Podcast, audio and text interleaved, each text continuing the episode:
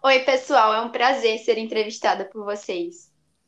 Oi, Bia, então vamos começar com as perguntas.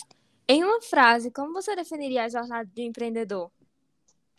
Bom, acredito que seja nunca pare de lutar até alcançar os seus objetivos, pois de nada adianta continuar na mesmice. O empreendedorismo é uma área que precisa sempre estar inovando. Qual o primeiro passo para montar uma loja no atual momento em que estamos vivendo? Hum, acredito que o primeiro passo, e um dos principais, é você buscar por algo que as pessoas estão buscando, algo que atinja as expectativas de um público específico, algo que retire um pouco o foco dessa pandemia. Então, Bia, as mídias digitais podem ajudar de fato no seu negócio?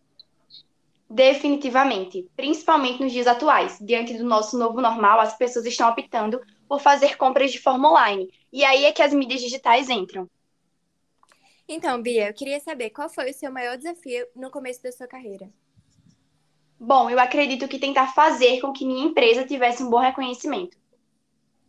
Abrir uma empresa envolve muitos riscos? Quais são? Definitivamente.